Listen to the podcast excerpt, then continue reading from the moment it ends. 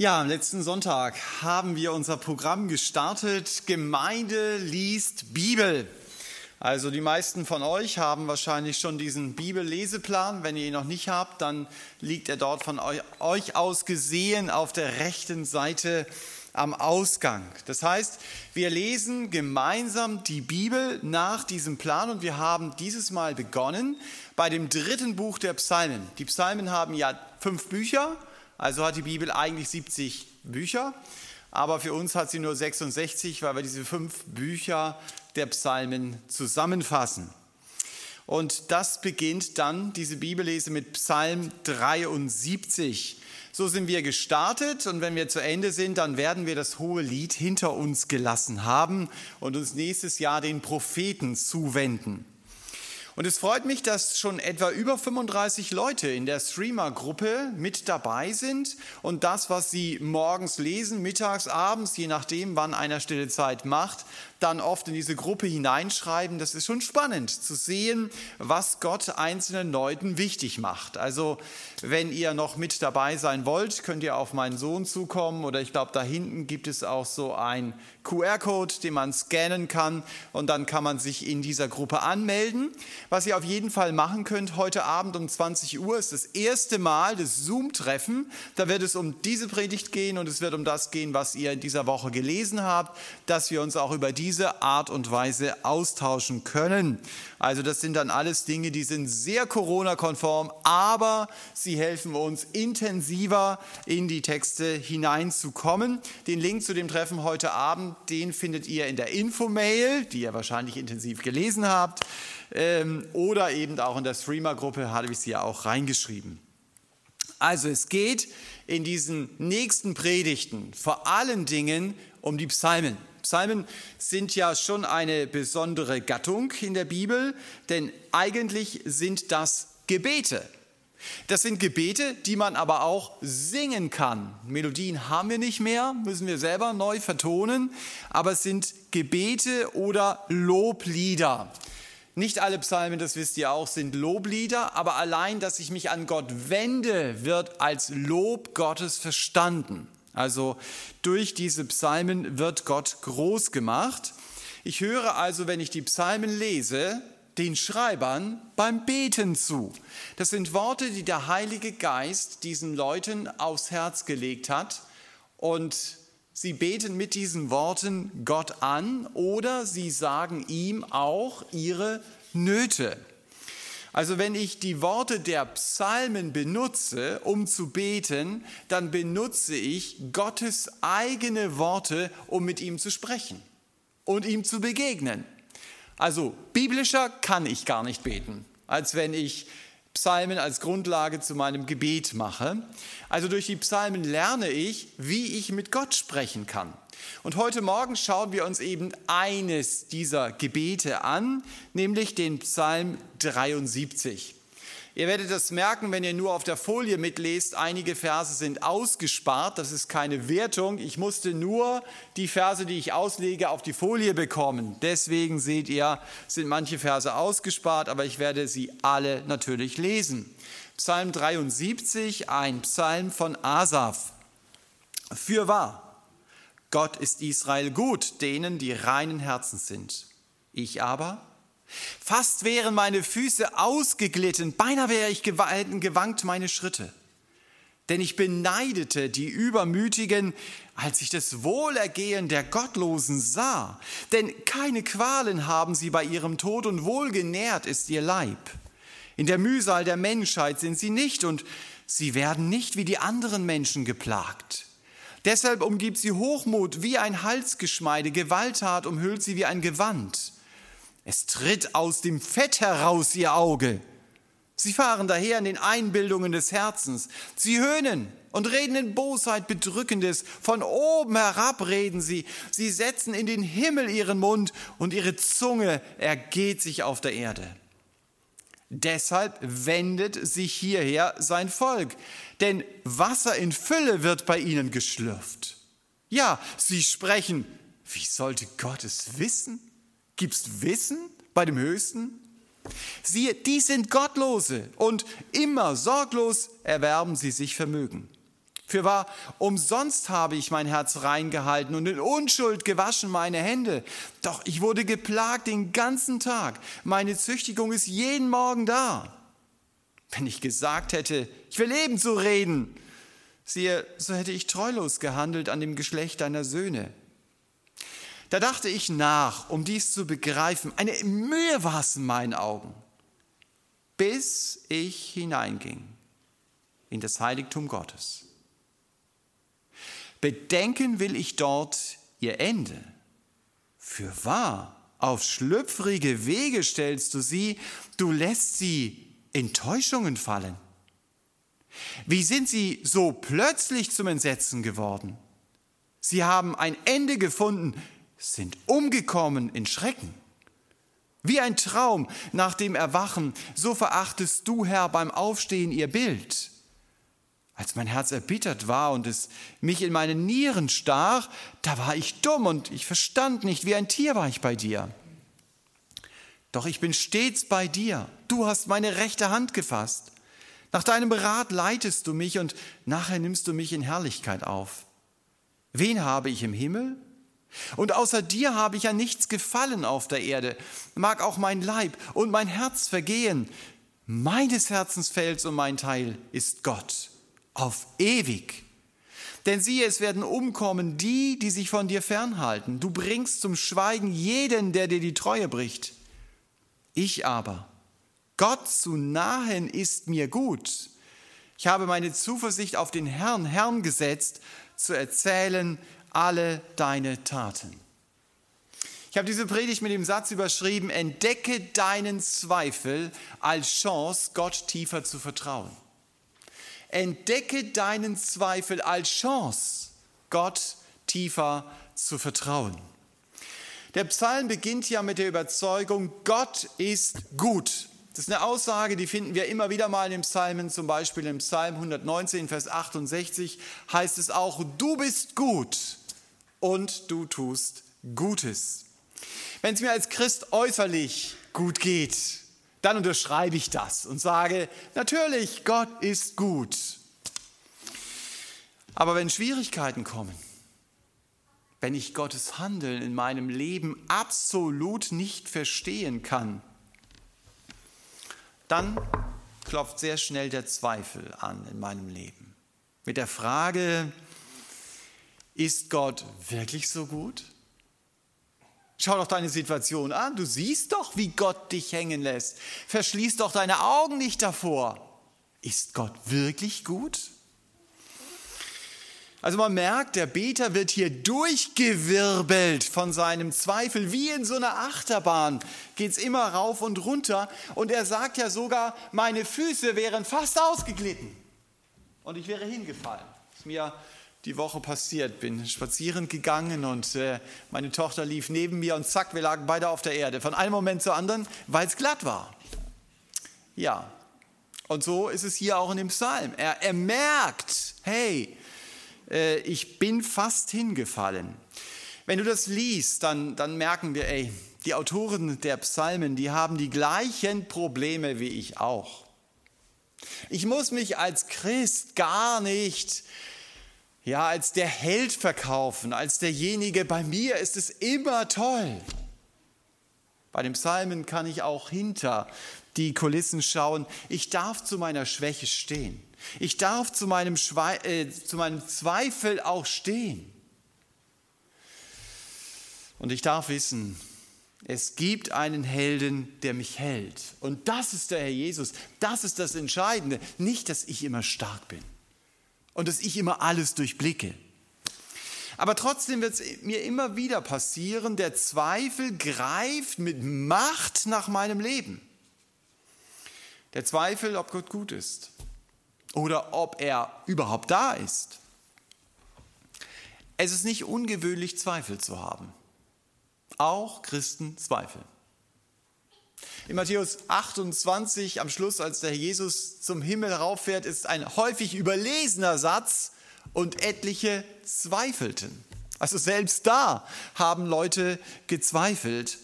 Die Frage ist nur, wie gehe ich denn mit meinem Zweifel um? Nur wenn ich mich dem Zweifel stelle, wird mir das helfen, dass mein Glaube tiefere Wurzeln bekommt. Den Zweifel zu verdrängen oder vor dem Zweifel wegzulaufen, das ist keine Lösung. Und ich finde es gut, dass der Beter hier sagt, ich beneidete die Übermütigen. Das heißt, er benennt sein Problem. Er nennt es beim Namen. Und im Grunde genommen nennt er damit beim Namen das Problem, das er mit Gott hat.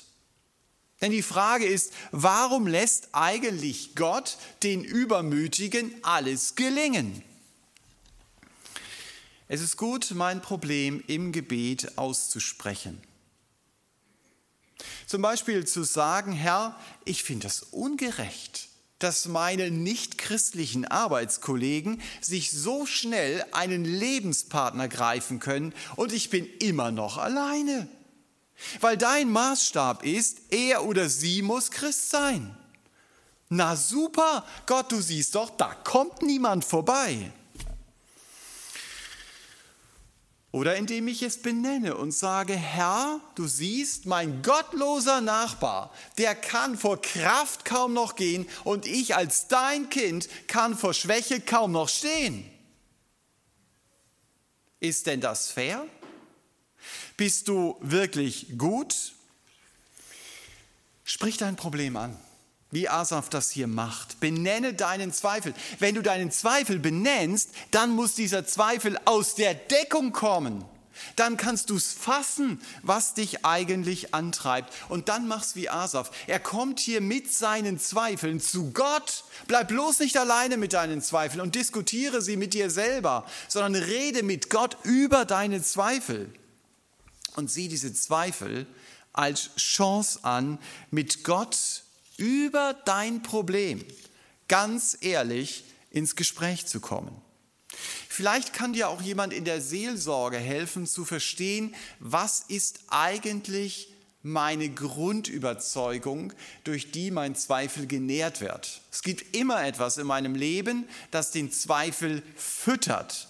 Das ist hier im Psalm 73 relativ schnell erkennbar, ist nicht immer so.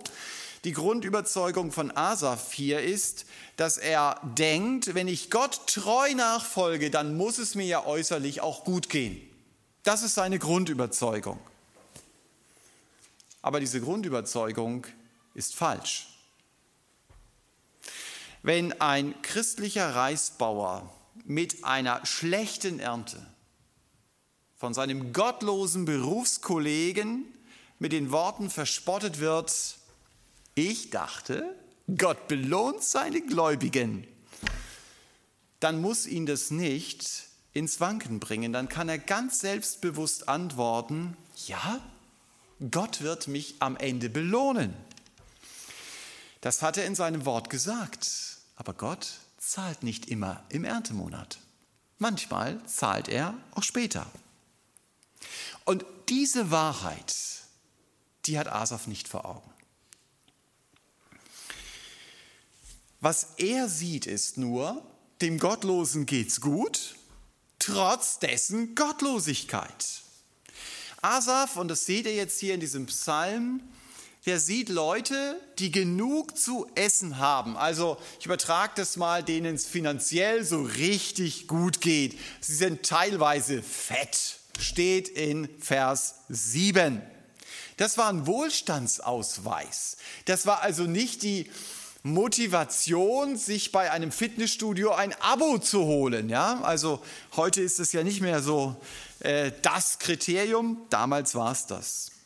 In Vers 4 sieht Asaf, die Gottlosen quälen sich nicht vor dem Tod. Als ich das las, habe ich gedacht, sind die alle an Herzinfarkt gestorben? Das gilt natürlich nicht für alle Gottlosen, aber für die, die der Asaf kennt, sicher. Wenn er das hier so sagt, es gibt noch ein paar andere Krankheiten außer Herzinfarkt, durch die man relativ schnell stirbt und sich nicht quält. Aber deswegen müssen wir bei dem Wort gottlos hier aufpassen. Nicht alle Gottlosen sind so, wie Asaf sie hier erlebt. Sehr viele Gottlose, mit denen wir es zu tun haben, sind keine Despoten. Sie sind nicht sozial anstrengend. Im Gegenteil, manchmal sind sie sozialer als viele Christen. Sie sind angenehm und sie sind freundlich. Gottlos ist nicht zuerst ein Charaktermerkmal, sondern die Beschreibung eines Zustandes. Das sagt der Name schon. Ich bin los von Gott. Das heißt, ich bin getrennt von ihm. Und da ist es zunächst mal egal, wie viel Gutes und wie viel Soziales ich in meinem Leben tue. Das ändert nichts an meinem Zustand. Das ändert sich erst in dem Moment, in dem ich im Gebet zum Herrn Jesus komme und aus Überzeugung sage, Jesus, ich bin ein Sünder, also jemand, der von dir getrennt ist und der das auch verdient hat, denn ich habe dich aus meinem Leben ausgesperrt. Dein Wille war mir nicht wichtig. Ich habe ohne dich gelebt. Herr Jesus, bitte vergib du mir meine Schuld und nimm mich als Gottes Kind an. Nimm mich an als jemand, der jetzt zu Gottes Familie gehört, weil du meine Schuld getragen hast, weil du dafür am Kreuz auf Golgatha gestorben bist. Also dann werde ich Christ. So ist es möglich, dass ich zu Gott gehöre und dass ich das auch weiß. Das ist die große Hoffnung. Ich muss diesen gottlosen Weg nicht weitergehen, sondern, jetzt habe ich mal ein Wortspiel gemacht, ich darf Gott fest sein. Also festgemacht bei Gott, fest an Gott. Und auch von Gott gehalten, wie so ein Schiff in den Stürmen auf einer See. Wenn es diesen Seeanker wirft, dann hält es sich an diesem Anker fest. Also wenn ich konkret zu Gott umgekehrt bin, dann sagt Gott auch mir, wenn du einmal stirbst, dann darfst du dich darauf freuen, bei mir ewig zu sein. Und dann wird diese unsichtbare Beziehung, die ich schon jetzt zu ihm haben darf, zu einer sichtbaren Beziehung. Haben wir heute Morgen auch erlebt. Ne? Eine unsichtbare Beziehung wird zur sichtbaren. Für uns jedenfalls. Wenn Sie zu dieser so wichtigen Entscheidung Fragen haben, dann ermutige ich Sie, mit einem Christen, der schon mit Jesus lebt, zu sprechen ihm Fragen zu stellen oder Kontakt mit uns als Gemeinde aufzunehmen. Ich wünsche Ihnen, dass Sie gottfest werden und dass Sie nicht länger gottlos bleiben, auch wenn Sie sozial vielleicht viel vorbildlicher unterwegs sind als diese Gottlosen hier, die Asaf im Psalm 73 erlebt. Das, was Asaf hier richtig Stress macht, ist, den Gottlosen geht es so unbeschreiblich gut. Und sie kommen noch nicht mal auf den Gedanken, Gott dafür Danke zu sagen. Im Gegenteil. Sie machen sich über Gott lustig und sie lassen ihn vor ihrer Lebenstür stehen. So sehen wir es hier in Vers 11. Asaf nimmt seine gottlosen Zeitgenossen in Vers 6 als Leute wahr, die hochmütig sind und die sich mit Gewalt nehmen, was sie wollen. Und es gelingt ihnen offensichtlich. Ihr Konzept scheint aufzugehen. Das ist ja unfassbar. Warum greift Gott denn da nicht ein? Die Leute, die Asaf in Vers 6, 8 äh, zum Beispiel vor Augen hat, sind eingebildet. Sie reden so, als ob sie die Weisheit mit Löffeln gefressen haben. Das heißt, die haben ein cooles Auftreten, aber nichts dahinter. Die sind so arrogant, dass es einem richtig schlecht werden kann. Und Gott? Er macht gute Miene zu bösem Spiel. Die Gottlosen, das ist ja sein Problem, spüren hier null Konsequenz. Sie machen immer weiter. In Vers 9 lesen wir, die Leute hören ihnen zu, sie beherrschen die sozialen Netzwerke, sie haben die beste Sendezeit bei den verschiedenen Fernsehsendern. Für sie ist Gott in Vers 11 der Mann, der nichts kann und nichts weiß und Gott lässt es ihnen durchgehen. Anstatt mal auf den Tisch zu hauen und zu sagen, Schluss jetzt, aus. Nein. Offensichtlich gehen sie mit ihrem Erfolg hier durch die Decke. In Vers 12 lese ich, sie haben keine Sorgen. Sie schaufeln ihr Geld jeden Abend von der einen Ecke des Zimmers in die andere. Und wenn du die Christen sehen willst, dann gehst du auf die Straße und guckst, wer hat an seine Sorgen verhalten. Und sie sagen, ah, sie sind wahrscheinlich Christ. Ja, was mit den Gottlosen? Die freuen sich ihres Lebens. Die sind gottlos glücklich. Ja, das geht. Weil sie vielleicht auch den Anspruch nicht so hoch setzen, sondern happy sein, das reicht schon. Ich brauche gar keine so tiefe innere Befriedigung. Aber es geht. Ich kann gottlos und glücklich sein. Es gibt genug Leute, die freuen sich über das, was Gott Sünde nennt. Und die freuen sich nicht nur darüber, sondern die finden das cool und es erfüllt sogar ihr Leben. Also das muss ich nicht glauben als Gläubiger, dass man immer irgendwie unerfüllt durch das Leben läuft, wenn man nicht mit Jesus unterwegs ist. Und kein Wunder, wenn ich das sehe, dass mir als Christ massive Zweifel kommen, wie hier dem Asaf, und zwar an Gott und an dem Weg, auf dem ich unterwegs bin. Denn genau das erlebt der Asaf ja jetzt auch in Vers 13. Er sagt, es hat sich nicht ausgezahlt, Gott treu zu bleiben. Wenn ich also die Rechnung meines Lebens mache, alles das, was ich getan habe, aufschreibe und dann mache ich den Summenstrich, du, da kommt eine richtig dicke rote Zahl da unten raus.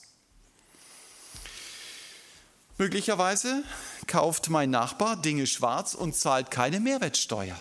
Und ich kaufe die gleichen Dinge und ich zahle 19 Prozent drauf. Und es gibt keinen anonymen Brief, wo genau diese 19 Prozent drin sind, wie ich es immer wieder in irgendwelchen Geschichten lese. Nein, die fehlen tatsächlich in meinem Portemonnaie. Und ich stelle fest, der Ehrliche ist der Dumme, aber leider bin der Dumme jetzt mal ich. Oder ich sitze in einer Klassenarbeit, ich suche in meinen Gehirnwindungen die Lösungen in dieser Mathearbeit und mein Nebensitzer, der holt sein Handy raus und er schreibt mal locker ab und weiß, was am Ende ist. Er hat 13 Punkte und ich drei. Na super. Das ist das Problem, das der Asaf hier erlebt. Und er merkt in Vers 21, ich kann ihn so gut verstehen, er merkt in Vers 21, da steigt die Bitterkeit in mir auf. Der Mann bekommt sogar psychosomatische Schmerzen, würde man sagen. Dem tun seine Nieren weh. Der entwickelt Nierensteine über den Ärger, über das Unverständnis, das er hier in seinem Leben hat. Kein Wunder, dass der Zweifel nochmal so richtig aufsteigt. Ist Gott wirklich gut? Asaf erlebt seinen Zweifel als Chance, Gott tiefer zu vertrauen, erst als er ab Vers 17 in den Tempel geht und damit sein Fokus sich ändert. So haben wir es gelesen, wenn er in den Tempel geht, dann machen wir das heute ja nicht tatsächlich, aber es kann für uns bedeuten, dass ich meine Nase in die Bibel stecke, um herauszufinden, wie sieht denn das, was ich jetzt erlebe, wohl aus Gottes Perspektive aus. Und was sehe ich da? Da sehe ich, wie bei einem Fußballspiel in dieser Woche, nicht die Zwischenstände sind wichtig, sondern das Endergebnis. Man kann 2-0 führen und trotzdem verliert man am Ende 2 zu 3. Und dann fragt niemand mehr irgendwann nach ein paar Jahren, ja wahrscheinlich, die haben ja 2-0 am Anfang geführt. Das ist, was Psalm 73 mir sagt. Auf das Ende kommt es an. Und Asaf begreift hier, Gott wird mich richten. Ich werde einmal vor Gott stehen und dann zählt nicht mehr mein Erfolg und dann zählt nicht mehr meine Gesundheit oder meine Bekanntheit. Bei ihm wird nur zählen, habe ich ihm meine Schuld gebracht, habe ich ihm meine Sünde gebracht, habe ich Vergebung erlebt, wenn ich noch kein Christ bin. Und wenn ich Christ bin, dann ist auch die Frage, wie habe ich für ihn gelebt? Das ist immer wieder eine Frage, die ich mir stellen muss. Was wird Gott zu meinem Leben sagen? Wenn ich Jesus nicht als Retter erlebt habe, dann muss Gott mich verurteilen und er wird mich verdammen müssen. aber er wird mich auch richten müssen, wenn ich nicht zu Gottes Ehre gelebt habe. Das ändert gar nichts an meiner Errettung, aber es ändert etwas an meinem Lohn. Der Tod macht uns Christen nicht alle gleich. Das wusste auch schon der Apostel Johannes, wenn er in 1. Johannes 2, meine 18 ist das oder so, nee, 2,8 sagt, ich möchte nicht beschämt werden, wenn Jesus wiederkommt. Wenn ich in seine Augen schaue, dann soll es mir nicht peinlich sein. Heißt es, ich muss mich anstrengen, um Gott zu beeindrucken? Nein, das heißt es nicht. Aber es heißt, dass ich mich nicht ständig um mich selber drehe, sondern dass mein Fokus sich ändert und dass ich beginne, auf Jesus zu sehen. Und das macht Asaf jetzt in seinem alttestamentlichen Kontext und damit entdeckt er, wie reich seine Beziehung zu Gott ist. Das hat er vorher gar nicht gesehen. Der hat nur die Gottlosen und ihr Ergehen gesehen. Und er versteht in Vers 23, Gott ist bei mir, egal wie es mir geht. Gott versteht mich. Er hat mich nicht vergessen. Gott ist da, auch in meinen Zweifeln. Ich kann nicht jeden Zweifel beantworten. Und es wird nicht so sein, dass ich sage, ah, okay, ich habe kapiert, warum Gott das so in meinem Leben zugelassen hat. Ich verstehe Gottes Handeln oft nicht auch oft im Nachhinein nicht. Aber wichtig ist, dass ich bei diesen Situationen nicht stehen bleibe. Ich habe einen Buchtitel gesehen, der hat mir sehr gut gefallen, da hieß es Trotz oder trotzdem.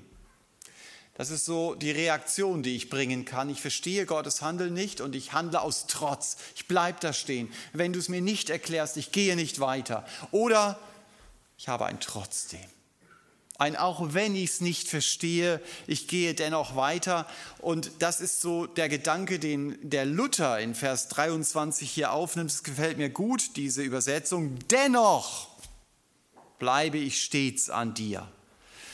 Das ist das Dennoch des Glaubens, dass ich weitergehe, auch wenn ich Gott nicht verstehe und auch begreife, meine Situation, in der ich im Moment drin stecke, die mir echt schwer fällt, ist doch nicht das Messinstrument dafür, ob Gott gut ist oder nicht. Das sehe ich doch am Kreuz auf Golgatha, ob Gott gut ist oder nicht, dass er es wirklich gut mit mir meint. Da kann ich doch nicht sagen, alle Christenheit soll bitte in meine Situation schauen und ich entscheide jetzt, ob Gott gut ist oder nicht. In Vers 24 lerne ich, Gott leitet mich. Schön zu wissen. Auch wenn ich das vielleicht im Moment gar nicht so erlebe und, und gar nicht sehe, wo ist jetzt gerade die Leitung. Aber Gott zeigt mir den Weg. Seine Zusage, er führt mich wie so ein Bergführer mich durch gefährliche Schluchten führt und mich sicher zum Ziel bringt. Und dieses Ziel, das spricht der Asaf hier auch an, das Ziel ist der Himmel. Das ist seine Perspektive, die er jetzt hier ab Vers 17 langsam in den Blick bekommt. Und der Himmel ist das Schönste, was ich mir überhaupt vorstellen kann. Er wird alles Denken, das ich mir darüber machen kann, übertreffen. Und trotzdem ist es gut, dass ich vielleicht mal ein Zehntel von dem, was ich an Gedanken für diese Erde einsetze, für den Himmel einsetze, wenn das so wäre dann würde ich gedanklich dort viel mehr zu Hause sein. Und dann würde mir diese Ewigkeitsperspektive viel mehr vor Augen stehen.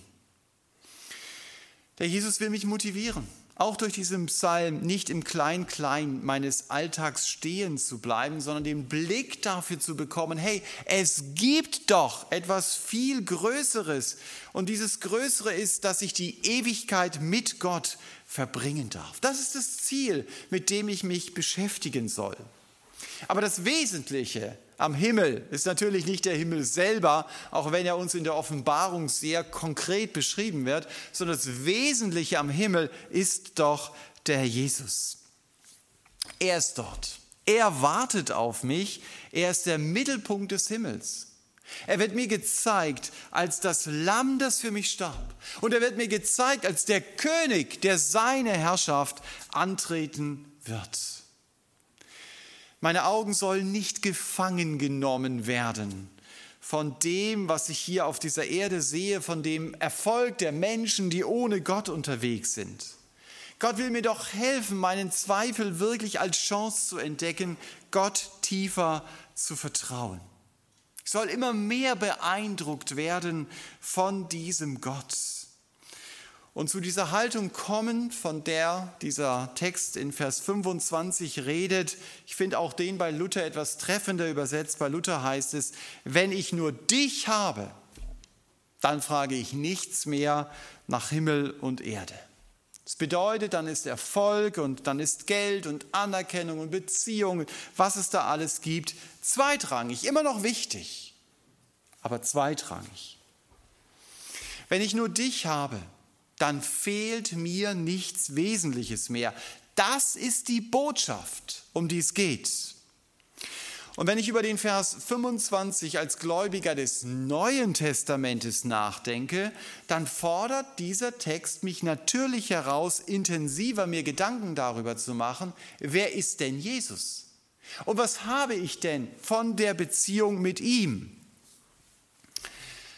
Ich finde, eine der zentralsten Antworten auf diese Frage gibt Paulus in 1. Korinther 1, Vers 30. Dort sagt er, Jesus ist uns gemacht von Gott zur Weisheit, zur Gerechtigkeit, zur Heiligung und zur Erlösung. Ich möchte diesen Vers kurz anschauen. Jesus ist mir gemacht zur Gerechtigkeit. Das heißt, er ist die Verbindung zu Gott. Paulus sagt einmal, er ist der Mittler, derjenige, der mich gerecht macht, damit ich freudig zu Gott kommen kann, damit ich keine Angst vor Gott mehr haben muss. In Epheser 2 lese ich, dass Christus mein Friede ist. Das heißt, ich habe Frieden mit Gott. Ich habe keine Angst mehr vor dem Tod, weil ich zu Jesus gehöre. Und dieser Friede, der darf meine Gedanken bestimmen. Dieses tiefe innere Wissen, du gehörst zu mir, das kann mir niemand mehr nehmen, sagt Paulus in Kolosser 3, Vers 15. Ja, dieses, dieser tiefe innere Friede. Wenn ich mich also danach sehne, in Gottes Augen gerecht zu sein, von Gottes Frieden erfüllt zu werden, dann ist die Antwort aus Psalm 73, wenn ich nur dich habe, dann ist es möglich. Der Jesus ist mir aber auch zur Heiligkeit gemacht. Er ist der Garant dafür, dass ich ein anderes Leben führen kann. Ein Leben, das von Gottes Liebe bestimmt wird und das eben nicht von meinem Egoismus geprägt sein muss. Und das ist möglich, weil der Herr Jesus mein Fürsprecher bei dem Vater ist so drückt es Johannes mal aus, dass er immer wieder für den Schrott eintritt, den ich verbocke und dass er bereit ist, mir immer wieder auch zu vergeben. Wie unglaublich und wie faszinierend ist das denn? Paulus sagt in 1. Korinther 1, Christus ist Gottes Kraft. Wenn ich keine Kraft habe, auch körperlich, dann darf ich zu ihm kommen, darf ich sagen, Herr, du bist jetzt meine Kraft. Aber du bist auch meine Kraft in dem Kampf der Sünde gegenüber. Paulus sagt es mal den Korinthern, Christus ist der Sieger, der uns alle Zeit den Sieg gibt. Nicht erst am Ende der Zeit, nicht erst am Ende meines Lebens. Paulus jubelt in 1. Korinther 1, Christus ist meine Hoffnung. Und er lebt schon jetzt in meinem Alltag in mir.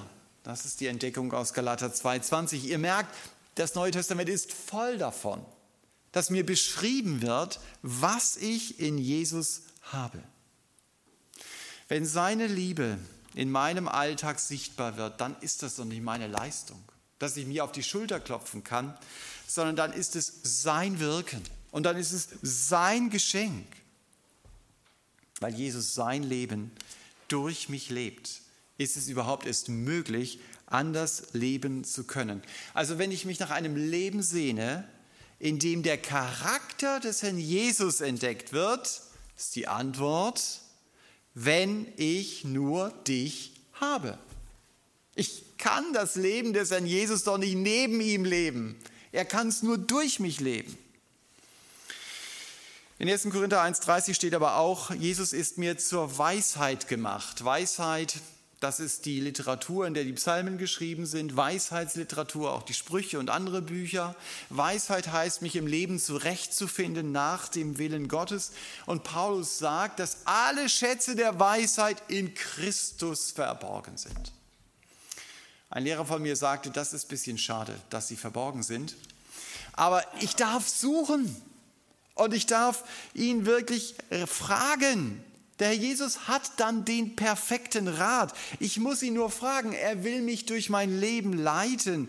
Und deshalb ist es gut, dass ich meine Entscheidungen auf den Knien mit der Bibel in der Hand treffe und nicht wie so ein aufgescheuchtes Huhn von dem einen Ratgeber zum anderen laufe. Natürlich kann ich andere Leute fragen, aber die Frage ist ja, wo ist mein Schwerpunkt? Wenn ich also Weisheit brauche, gilt, ihr ahnt es schon, wenn ich nur dich habe. Und am Schluss sagt Paulus noch, Jesus ist mir gemacht zur Erlösung. Das kann natürlich in dem Kontext hier heißen Erlösung von der Kraft der Sünde möchte den Schwerpunkt etwas anders legen. Paulus sagt es mal in Römer 8, dass er sich nach etwas sehnt, nämlich nach der Erlösung seines Leibes.